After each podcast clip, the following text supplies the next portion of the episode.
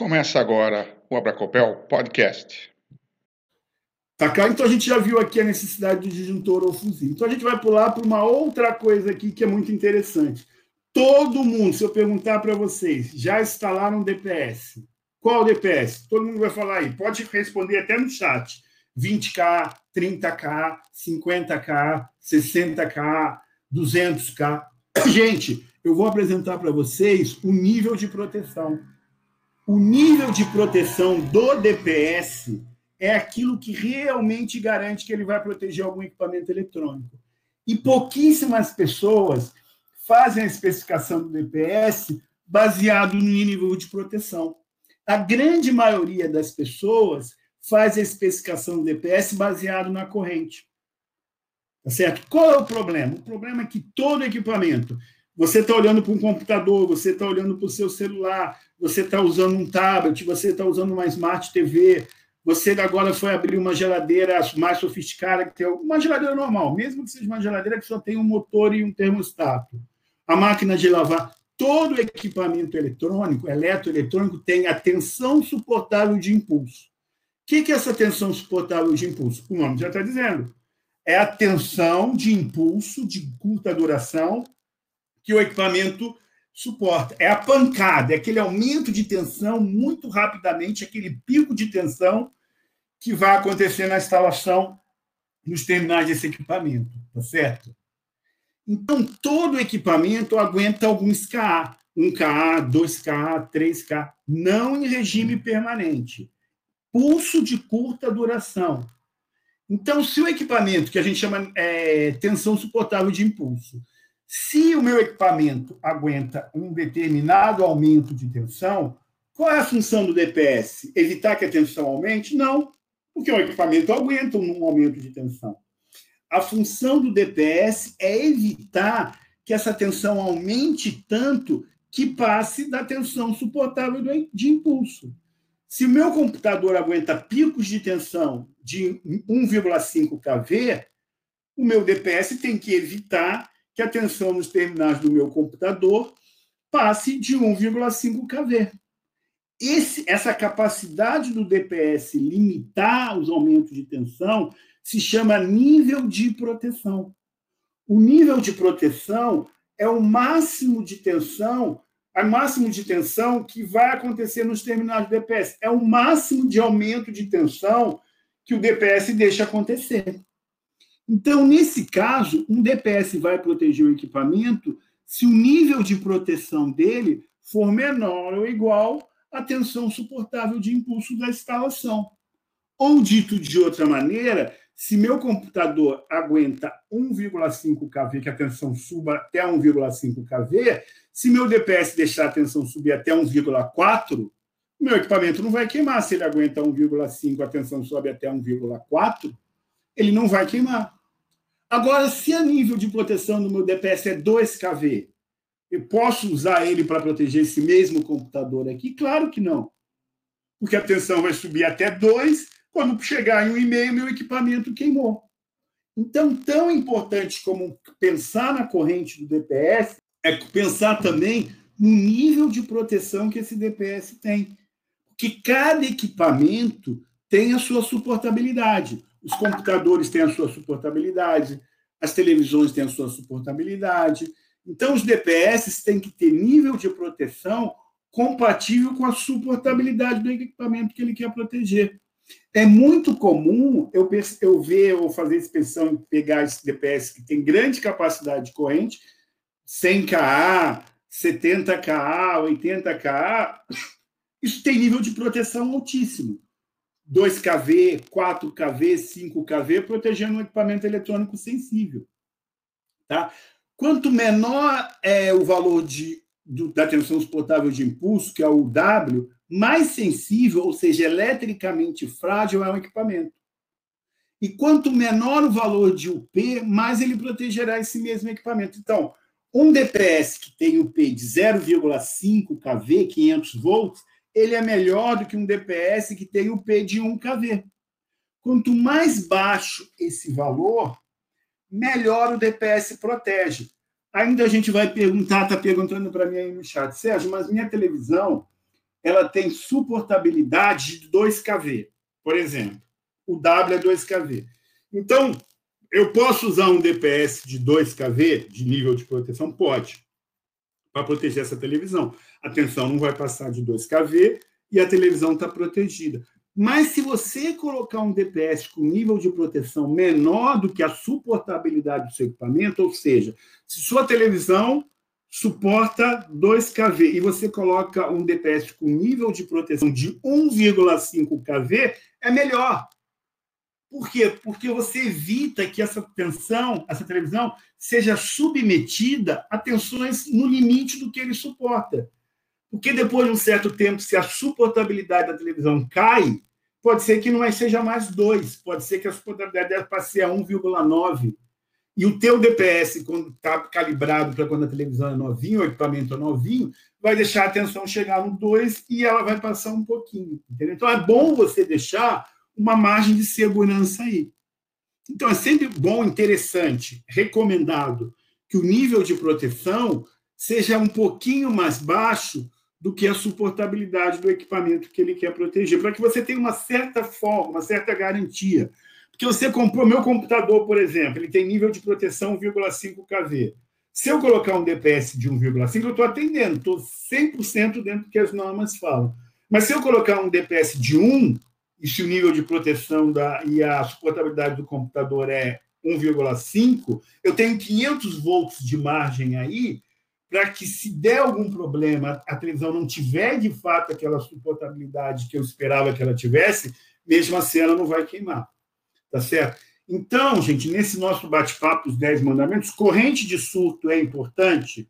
É importante. Mas prestem atenção, começa a prestar atenção, começa a olhar, começa a se interessar quando você pegar um DPS ou ver um catálogo do DPS no nível de proteção. Porque é o nível de proteção que vai determinar se o equipamento vai estar protegido de fato ou não vai estar protegido.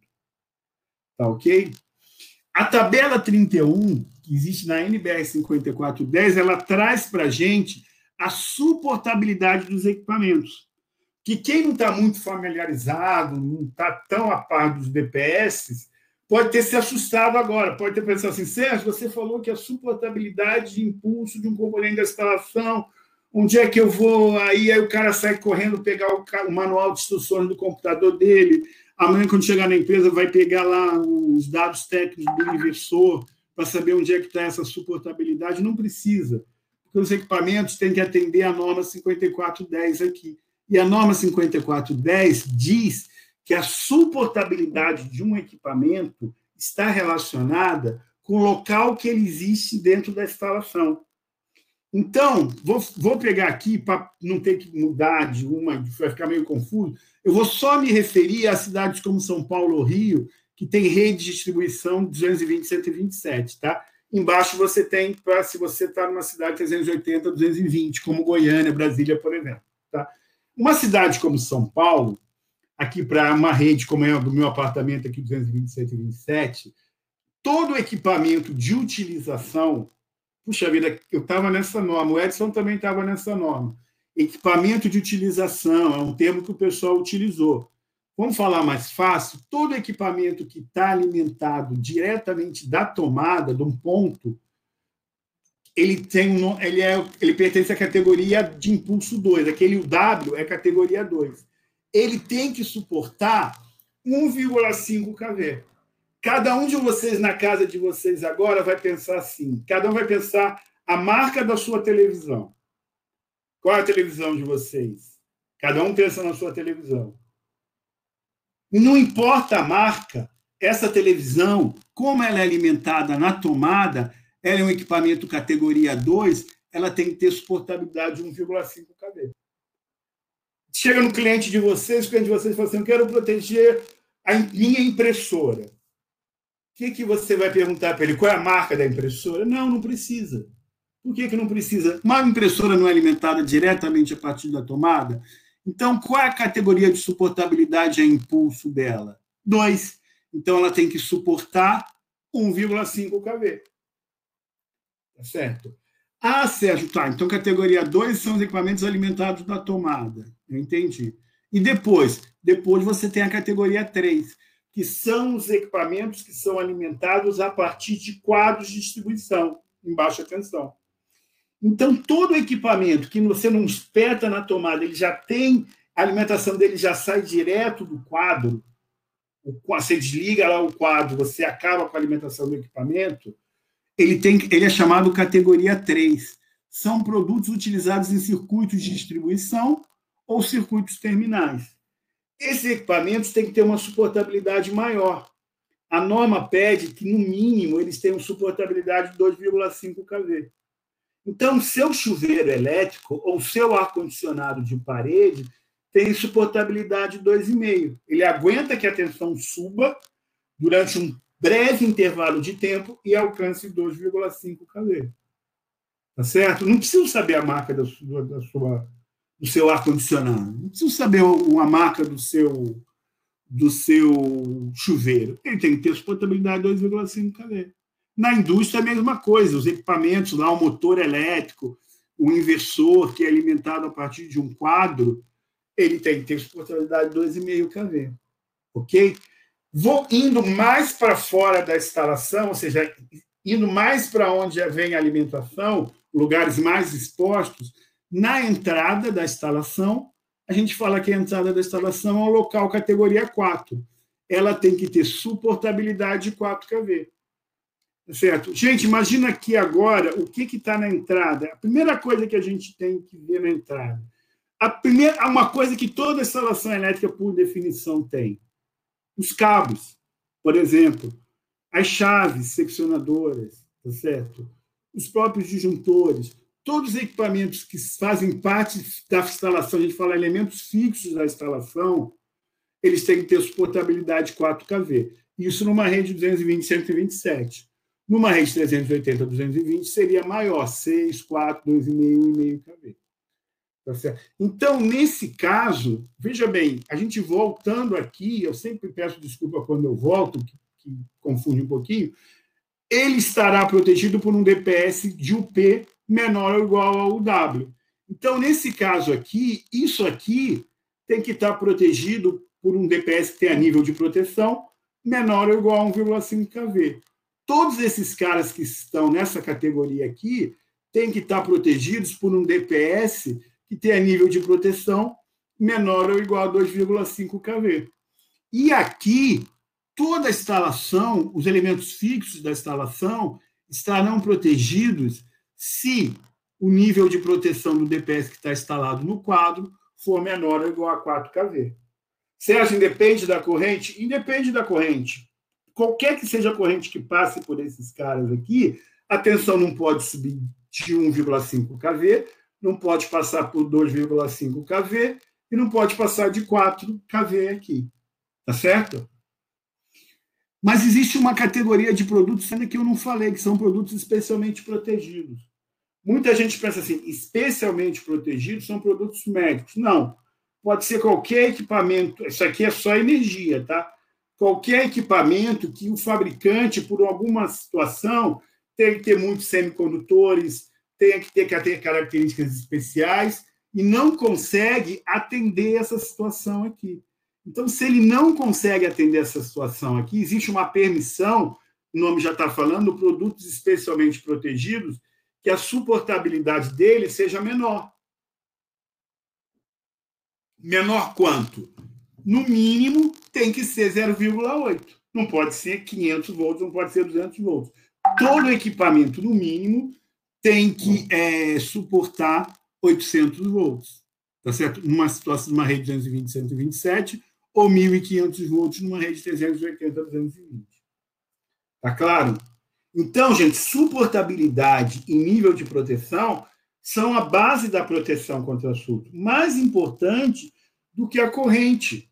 Porque a corrente que vai passar pelo DPS ali depende de inúmeros fatores, muitos dos quais nós não controlamos, mas a gente está um pouco viciado em falar em, até porque isso que eu falei, que a gente está muito ligado a disjuntor, a falar em corrente. Mas a tensão, como é sobretensão, a tensão, a sobretensão, são os valores mais importantes. E qual é a relação entre a suportabilidade, o W, e o nível de proteção, que é o P? Sente, é muito simples.